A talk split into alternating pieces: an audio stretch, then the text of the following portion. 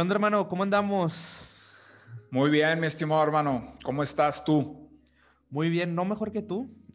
siempre, siempre, siempre saludamos acá. No mejor que Exacto. tú. No mejor que tú, pero aquí andamos. Pero aquí andamos, la verdad, Ya muy es de bien. señor. Sí, eso ya es de Ya señor, la de verdad. señor. La verdad ando muy bien. Este, vamos empezando el día con estas pláticas mañaneras. Este, y muy contento de empezar, o sea, este, este segundo, segundo programa de esta sección. La verdad, estoy muy contento por, por estas charlas que, que normalmente siempre las tenemos antes de empezar una junta o algo. Y que dijimos, oye, pues vamos a grabarlas, ¿no? Entonces, de verdad, muy contento. Y, y pues nada, a ver, ¿qué tenemos para el día de hoy? Oye, mi estimado, pues yo también muy contento porque incluso hubo buenas, hubo buenas críticas este, para crecer y también para, para mantener este, en el primer ejercicio. Y bueno, ¿qué te parece si el día de hoy hablamos acerca de un libro que se llama El miedo a la libertad de el buen amigo Eric Fromm? Eric, Eric From. Eric Fromm, así es. Ok, muy bien. El Es- miedo, no, es el Eric, miedo a la libertad. no es Eric Freud, no, es No. Eric Fromm. From. El miedo a la Así es. libertad. Gran título, la neta se me hace un gran, un gran título. El miedo a la libertad. Eh, este, creo que suena algo como contradictorio, o sea, que le tenemos miedo a la libertad. Y es algo por lo cual luchamos mucho, ¿no? A ver, ¿de qué hablas Sí. este libro? O sea, ¿qué, qué es lo que, lo que ves? ¿Qué, qué son esos pensamientos o ideas que te hicieron? No, no sé si te ha pasado, ¿no? Cuando estás leyendo un libro, eh, de repente te, te lees y, y te llega la idea y la comprendes y hasta lo cierras como para decir, "Ah, se pasó de lanza con esto. No sé si te ha pasado ese- esos momentos al momento de leer un libro. o sea, ha- hay ideas que te tumban, Sí. literalmente. Ha- Hay ideas que sí te replantean la existencia. Este, y fíjate que a mí me gustaría compartirte eso, no, no sé qué, qué te parezca.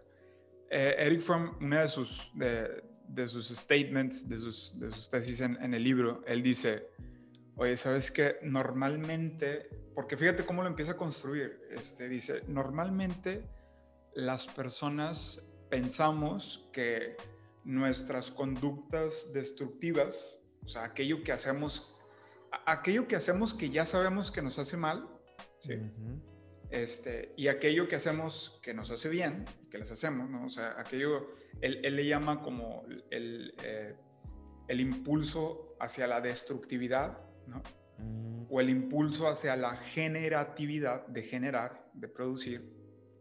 Son como dos fuerzas que no tienen nada que ver una con ellas, eh, una con otra, perdón. Eh, y dice, cuando es, cuando realmente es cuando no se da la fuerza eh, generativa, es decir, cuando no se, eh, se acrecenta o se desarrolla el impulso hacia la vida, hacia, lo, hacia generar, es directamente, o sea, cuando se frustra ese impulso, es directamente proporcional a la fuerza destructiva. ¿Me explico? Entonces, en la medida en que yo no me realizo, ya en español es, en la medida en que yo no me realizo, en la medida en que yo no me desarrollo, será directamente proporcional esa frustración a algo que yo voy a des- desarrollar después en una conducta, en una actitud que me puede ir destruyendo o que me va a ir destruyendo. Entonces, este, ¿por qué? ¿Por qué me llamó mucho la atención esa, esa línea? Te, te la comparto. Porque sí es cierto, muchas veces nosotros, bueno, en, en mi caso, eh, no sé si, si a ti te ha pasado, pero tienes la potencia de desarrollar algo. ¿sí? No hablo de, de la productividad tóxica, no hablo de- del, del el, el quemarse a sí mismo porque es que necesito crear, hacer, hacer. no, Sí, o sea, es- trabajando siempre. Exactamente, o sea, hasta fundirse, no, no, no, no se trata de eso. Este, se trata de que en algún momento sabes que tienes que estar haciendo algo, o sea, sabes que tienes que crecer, sabes que estás frustrado en algo y no lo haces. Y sin embargo, esa fuerza se convierte como en un vicio, Ok. se, se te voltea. Ujú. ¿no? Dicen que por ahí la, la, este, la pereza eh, es como la madre de todos los vicios, ¿no? O sea, porque a final de cuentas vas a comenzar a hacer, vas a, a comenzar a idear, puedes idear tonterías, ¿no? Estupideces que se te ocurren, Ujú. ¿no? Y en la medida en que comienzas a realizarte, en, en la medida en que, en que comienzas a progresar, muchas veces toda esa destructividad como que deja de, deja de perder, eh, sí, deja de perder importancia. Claro. Entonces, eso fue el primer, la primera idea del libro que a mí me llamó la atención bastante. No sé cómo lo veas wow. tú. Está, está genial. Sí, sí, creo, creo que lo que mencionas de, de, la pereza, eh, que es la, la madre de, de, todos los vicios, ahorita me, llamó mucho la atención porque siempre lo, lo hemos escuchado, ¿no? Este, de, ahí se, se, desprenden muchas más eh, vicios y, creo que me encanta eh, es, este tema que estás, que estás tocando de, cuanto al libro. Platícame de otra idea, a ver, platícame, platícame qué más fue lo que te gustó, por qué dice este autor que, que le tenemos miedo a la libertad. Fíjate, eh, eh, en resumen, mi compadre Fromm lo que dice es de que, bueno, hay, hay que recordar que, que, Eric Fromm es, es, de los humanistas, ¿no? Es de los que rompen con la escuela de conductista este, y freudiana, ¿no? Ok este, son de los que dicen, ¿sabes qué, compadre? Le dicen a Freud, tienes razón, pero hasta aquí. O sea, ya de aquí para allá ya no tienes tanta razón, ¿me explico? Ya, ya, ok, ok, ok. Entonces son un poquito revolucionarios mis compadres, este, son mm. varios. Mm. Eh, los llamados padres de la psicología humanista. Eh, Fromm es considerado filósofo y psicólogo a la vez. Este... Mm, o sea, o sea es, es, es, también, escribe muy, o sea, es porque es considerado filósofo también, o sea, escribe eh, sobre filosofía o en sus libros, o sea, mete muchos temas de, sobre filosofía. Sí, sí, sí, sobre, es muy crítico, habla mucho eh, del pensamiento e inclusive de la estructura social, ¿no? Okay. Este, vaya, cuestiona ciertos mecanismos, ciertas conductas, eh, no a manera tal vez de la psicología, sino desde la perspectiva filosófica, ¿no? Ok. Entonces, este... Eh, una de las, de las eh, el resumen que te estaba comentando es que decía, bueno, eh, ¿por qué decimos que el hombre le tiene o la mujer le tiene miedo a la libertad? Cuando parecería todo lo contrario, ¿no? Hoy en día este, parece que nos jactamos, ¿no? Hasta inclusive podríamos hasta fanfarronear que, somos, que somos libres. Sí, sí, sí. O sea, hoy en día presumimos que somos libres. Yo quiero ser libre, ¿no? Y yo, yo puedo hacer lo que yo quiera. Pero él dice, realmente lo que existe es un miedo a la libertad. Tal vez hasta por eso la disfrazamos de fanfarroneo, ¿no?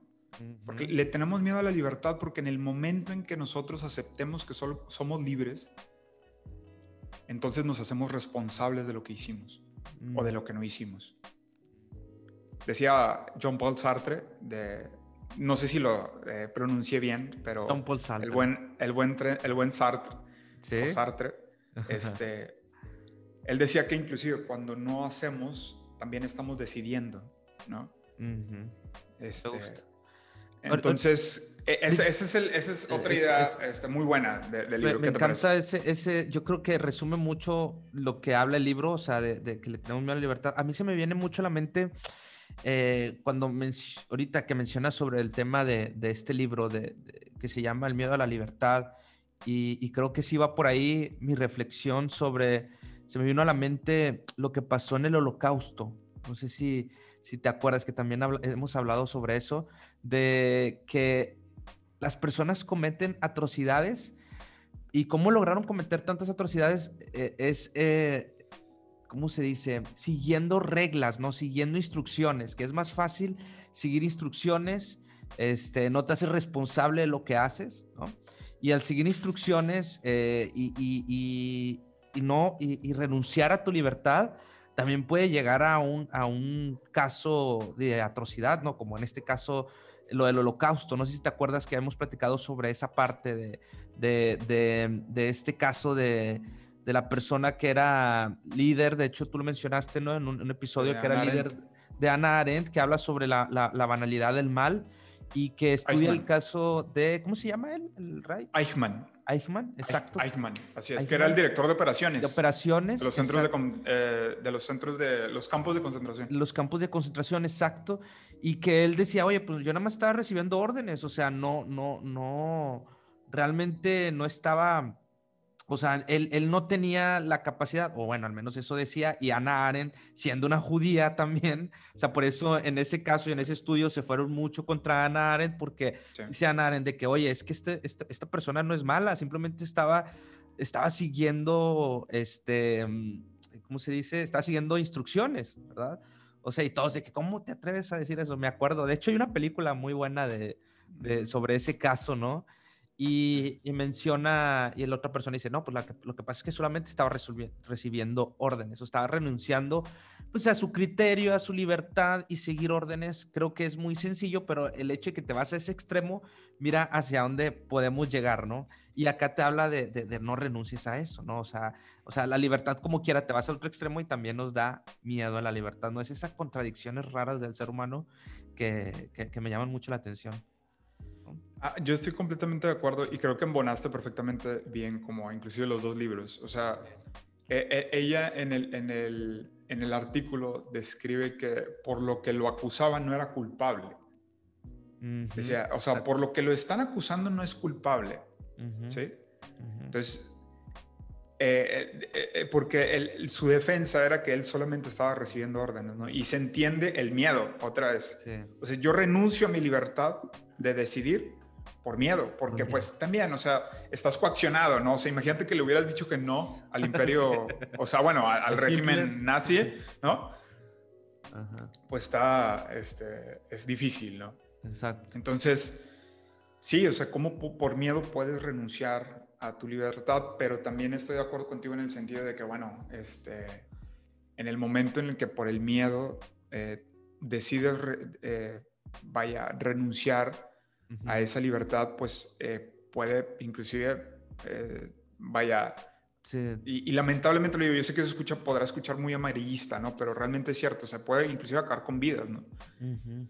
Entonces, si nos centramos ya individualmente, o sea, es que, que por miedo eh, estoy dejando de hacer y estoy perdiendo de mi vida. ¿Me explico? Exacto. O sea, es que, que parte de, esa libertad no estoy ejerciendo, por miedo tal vez, que me pueda estar limitando, ¿no?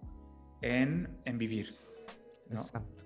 En realizarme. En, realizarte. El libro menciona, eh, te pregunto, la verdad no he tenido la oportunidad de leerlo, eh, menciona casos prácticos de lo que puede, puede, podemos llegar a ser por el miedo a la libertad. O sea, las decisiones que tomamos o algo por el estilo? ¿O se mete mucho a cuestiones un poquito más humanas, filosóficas, como lo que mencionas ahorita? Es muy filosófico, este, este el buen From. Pero creo que este, a final de cuentas, ejemplos prácticos existen bastantes, ¿no? O sea, y, y, sobre todo creo que, por ejemplo, a la hora de, de poder, este, a la hora de que nosotros lo aplicamos a, a la vida es en qué parte eh, me he limitado a hacerme responsable, porque creo que ese es el, sentido clave, o sea, el punto clave de, From. Dice, bueno, a final de cuentas, le tenemos miedo a la libertad porque en el momento en que yo me, o sea, me asumo libre, entonces me hago responsable de lo que hice o no hice. Mm. ¿Me explico? Entonces, realmente no es el miedo a la libertad, sino es el miedo a la responsabilidad. Ok. ¿Sí me explico? Ya, ya, sí, es el miedo a la responsabilidad. Exactamente, es, es, el miedo a la responsabilidad de que no hice. y, y, y, es por eso que se embona con la primera tesis, que, eh, con el, primer statement que, que, por ahí platicamos, ¿no? Sí. Entonces, si dejé de hacer, o si hice mal, vamos a decirlo así, o, si, bueno, vamos a quitarle juicios morales, ¿no? De bien o mal. Si tal vez dejé de hacer, o, si tal vez no fui aquel que pude haber sido. Y sé que pude haber sido ese. O sea, ya sé que está medio, medio trabalenguas. Pero este, existe una responsabilidad. O, hay una consecuencia. A mí se me hace muy complicado porque también, o sea, como ahorita lo que mencionas, ¿no? Y, lo que menciona ahí en, en, su libro, de cuando tomamos la libertad también nos hacemos responsables de, o sea, de lo que hacemos y de lo que no hacemos. Entonces, eso, la segunda parte, el no hacemos se me hace súper complicado porque muchas veces no nos damos cuenta de lo que estamos dejando de hacer, ¿no crees? O sea, ¿cómo, ¿cómo podernos darnos cuenta de lo que estamos dejando de hacer? sí, esa es la parte psicológica, ¿no? Esa es la parte psicológica. Que también pienso que ese, mira, te estás metiendo en terrenos. En terrenos. este, sí, sí. O sea, es que me. terrenos complicados. Ajá, ha- hay un, te digo que este existencialista que yo creo que es uno de los pensadores que moldearon el, las conductas eh, actuales, o sea, lo que nosotros vemos en 2021, creo que, que a final de cuentas las ideas se materializan. Este, y creo que es gran, uno de los grandes responsables de que se hayan ma- materializado de la forma en que nosotros estamos viendo las conductas en los medios, en el mainstream media. Es este, pues John Paul Sartre, ¿no? Sartre es, es uno de los, de, de- yo creo que de los, de los pilares, de los cuatro pilares, este, que fíjate que deberíamos aventarnos uno de los cuatro pilares del pensamiento Pensamiento. este, del 2021. Y creo que uno de ellos, aunque ya, ya falleció y, y fue hace mucho, pues precisamente porque las ideas tardan tiempo, pero fue John Paul Sartre y, y él criticaba mucho a Freud en ese sentido, de que tú estás diciendo. Decía, él decía que no existía el inconsciente, decía, y él lo ponía de una manera muy racional, porque decía, o sea, si es, eh, si es inconsciente, déjame me acuerdo bien de la idea, es, si es inconsciente, este, ¿quién permite que se vaya al inconsciente? O sea, es, Ok. él, él- él- él mencionaba así como que, bueno, si a final de cuentas está en el inconsciente, alguien tuvo que abrirle la puerta para que se vaya al sótano. Al ¿me sótano. Ok, ok, ok. Entonces, vaya, eh, eh, trataba de, de- de desprestigiar el, el pensamiento de Freud y ya después, este, en estudios posteriores, bueno, se ha demostrado que efectivamente Freud tiene razón, ¿no? A final de cuentas sí existe, sí existe un inconsciente, ¿no? Pero Mm, estamos hablando desde dos perspectivas y dos planos distintos, ¿no? Ok. Uno es el psicológico, uno, uno puede ser el racional, eh, uno no puede conversar consigo mismo, eh, uno no puede co- conversar consigo mismo, eh, perdón, uno no puede co- eh, conversar con el inconsciente desde el consciente, no te va a entender el inconsciente. Ok, Sí. son como Entonces, estas dos esto- personas que no se entienden, o sea, está el consciente, el inconsciente, entre ellas dos no se van a entender, no hay un, no, no hay... Sí, es que es, lo que pasa es de que el consciente funciona a manera de lógica y el inconsciente no funciona a manera de lógica. Mm, Hay muchas cosas que nosotros hacemos inconscientemente sí, y que si lo ponemos lógicamente no, no tiene sentido. ¿Por qué hiciste eso? Y le, le tratamos de dar razones ¿no? a nuestras... sí, que sí. normalmente son, son tonterías, Porque, ¿no? Sí, sí, porque estuve tanto Eh, tiempo en, en, en TikTok, ¿no? porque estuve tanto tiempo? Ándale. Chingado, o sea, eh, no sé, debería estar trabajando.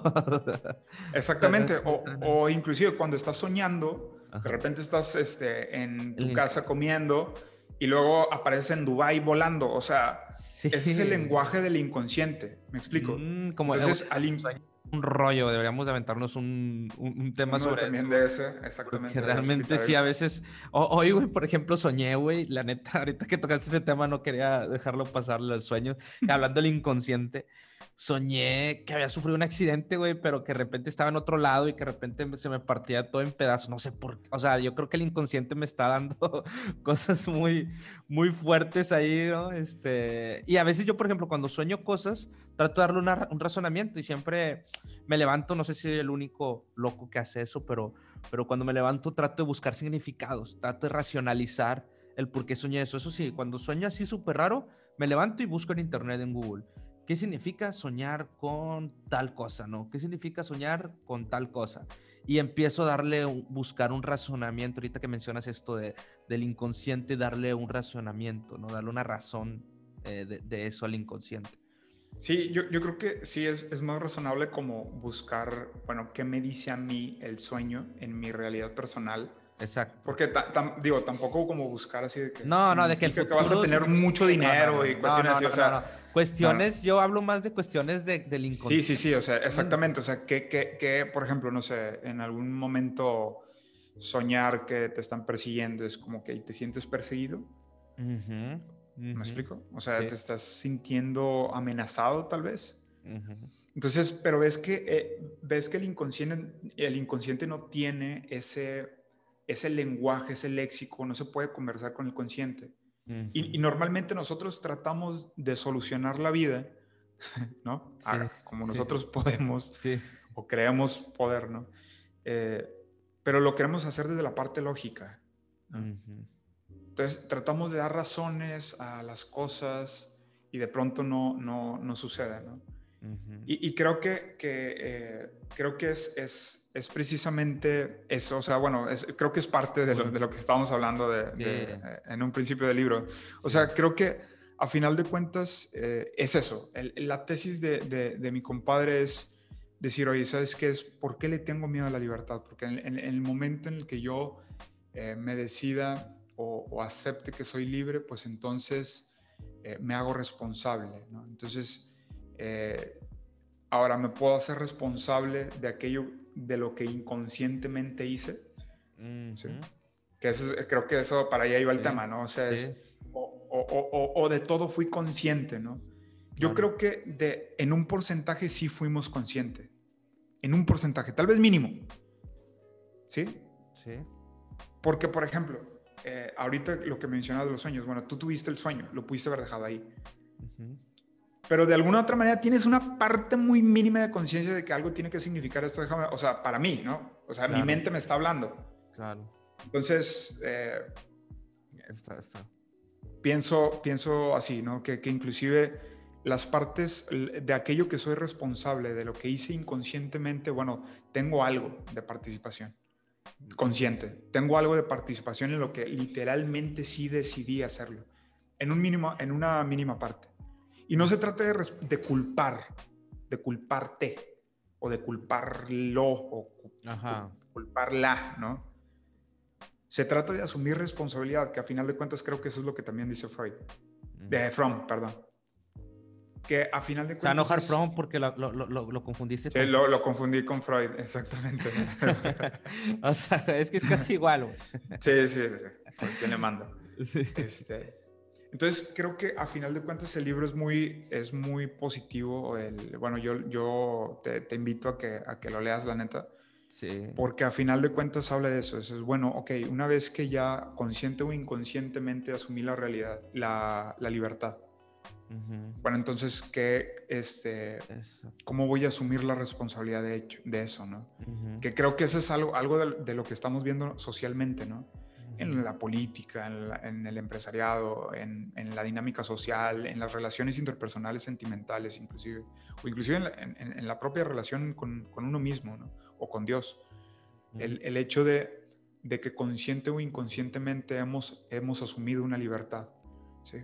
Ahora nos falta la segunda parte, ¿no? el tomar responsabilidad de esa libertad.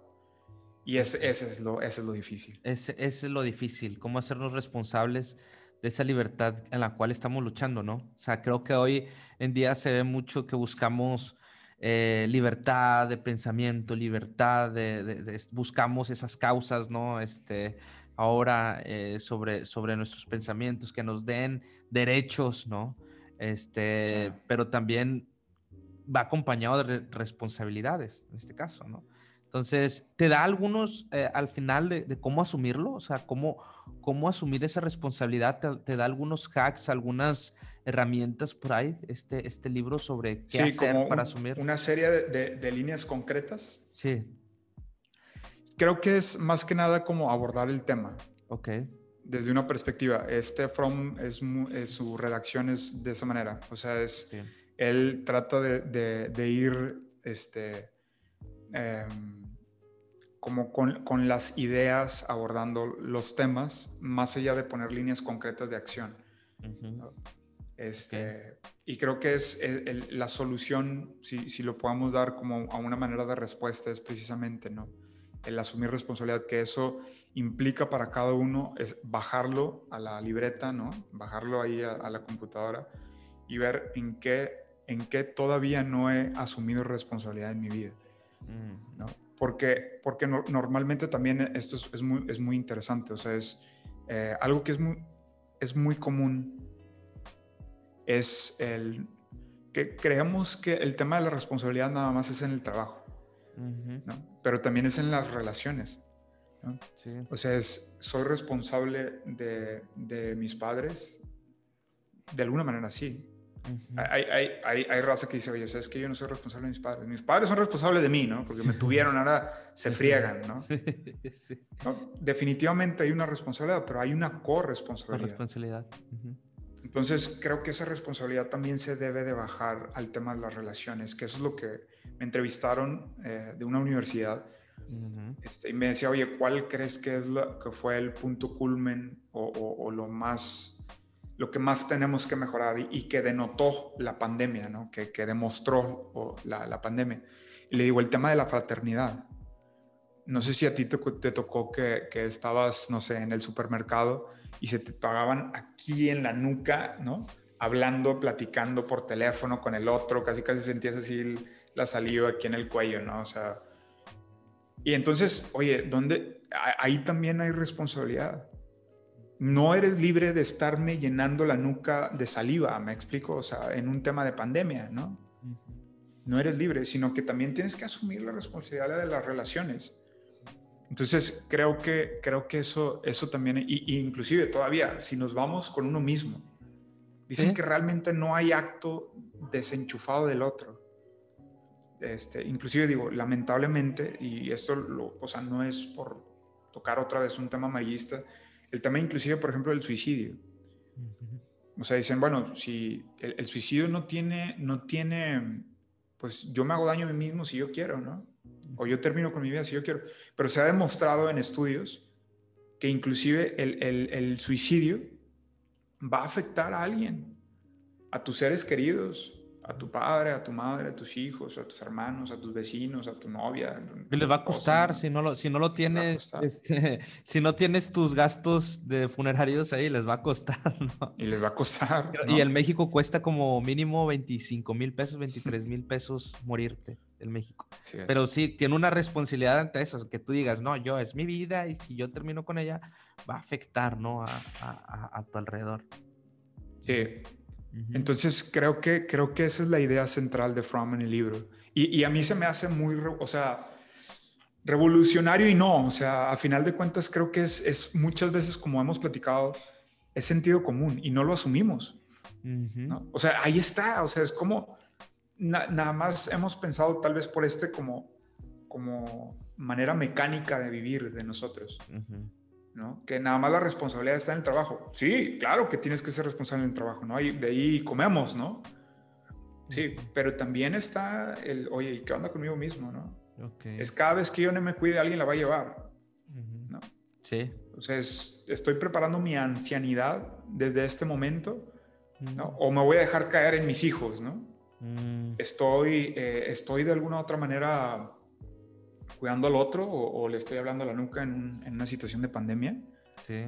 ¿No? Entonces, creo que eh, la invitación es una invitación a la conciencia, ¿no? De que no estás solo, ¿no? De que no estás sola y que inclusive la libertad en sí misma es muy bella, es muy hermosa, es, muy planificante, pero en la medida en que no la ejerzas correctamente, hay consecuencias, como lo mencionaste con Hannah Arendt, ¿no? Sí. En la medida en que no se ejerza, y volvemos al principio, será directamente proporcional a la destructividad social, familiar, individual, empresarial, política, económica. Wow, me, me, encanta. Voy a, voy a leerme el libro ¿Se podría haber llamado el miedo a la responsabilidad? Sí. O sea, sí se podría haber llamado el libro. Este, yo, yo sé que le pone, me, encantó también el libro, El miedo a la libertad. Yo creo que eso, ese, ese, ese, ese título me llama la atención, es más vendedor que el miedo a la responsabilidad, ¿no? Así es, sí. Sí, el miedo a la responsabilidad no lo compra, No lo compra, güey. sí, de que no, sí, güey. Sí le tengo miedo a la, a la responsabilidad, güey.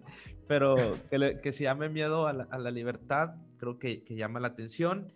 Y sin duda, yo creo que es un libro que, que hay que leer porque aborda temas muy importantes que de hecho son esos temas trascendentes, temas que, que perduran eh, a través de los tiempos, cambia los contextos, cambia ahora la forma de relacionarnos, pero siempre esos principios universales de lo que nos cuestionamos siempre van a estar, ¿no? Y esto, estos principios como la libertad, la responsabilidad, el miedo, siempre van a existir y siempre se van a tocar. En, vamos a estar nosotros ya después de ya muertos y, y, después de 200 años, 300 años, van a seguirse tocando estos temas, ¿no? Y, creo que es importante siempre abordarlos desde una perspectiva, desde otros, desde de gente que realmente ya se metió a profundizar sobre estos temas y cómo eso nos ayuda a nuestros contextos actuales a relacionarnos y a tomar decisiones, que al final de cuentas eso también este, nos ayuda, ¿no? Eh, por eso es importante pues, leer este tipo de libros. Sí, la verdad, le recomiendo mucho al Von From. Este, Tiene otro libro que se llama El arte de amar, que ese también nos deberíamos aventar una morning talk sí. acerca del... Porque no, no, o sea, es, no sospechamos en dónde él fundamenta el arte de amar. Está muy, se, muy se mete, hace buenos títulos, o sea. Sí, sí, él era vendedor. Era vendedor, güey. O sea, era, era vendedor, güey. El arte de amar, o sea, wow. Claro, a ver si nos aventamos ese, sobre ese libro este, en una Morning Talk. Y nada, pues muchas gracias. Yo creo que sin duda me voy a leer este libro. Este, y ahí te voy contando este, a ver qué, qué, me parece. Y sí lo voy a leer, para que tú también te avientes los libros que te he recomendado, que ahí, este, este, ahí tenemos pendientes que algunos libros que he recomendado, El ego es el enemigo, para ver también si nos aventamos sobre, sobre el ego, ¿no? Este, una morning talk sobre el ego. Buenísimo libro y, y a ver si, si cuando lo lees también nos aventamos una charla sobre ese. Ego is the enemy. Perfectamente, ya bien firmado y acordado, mi estimado hermano. Ya quedó, hermano. Cuídate pues, mucho. Pues, cuídate mucho y ahí estamos. Ahí que tengas un excelente día este, trabajando y empezando con todo este día. Igualmente, hermano. Salud. Dios te bendiga. Salud. Gracias. Vamos. Chao. Chao.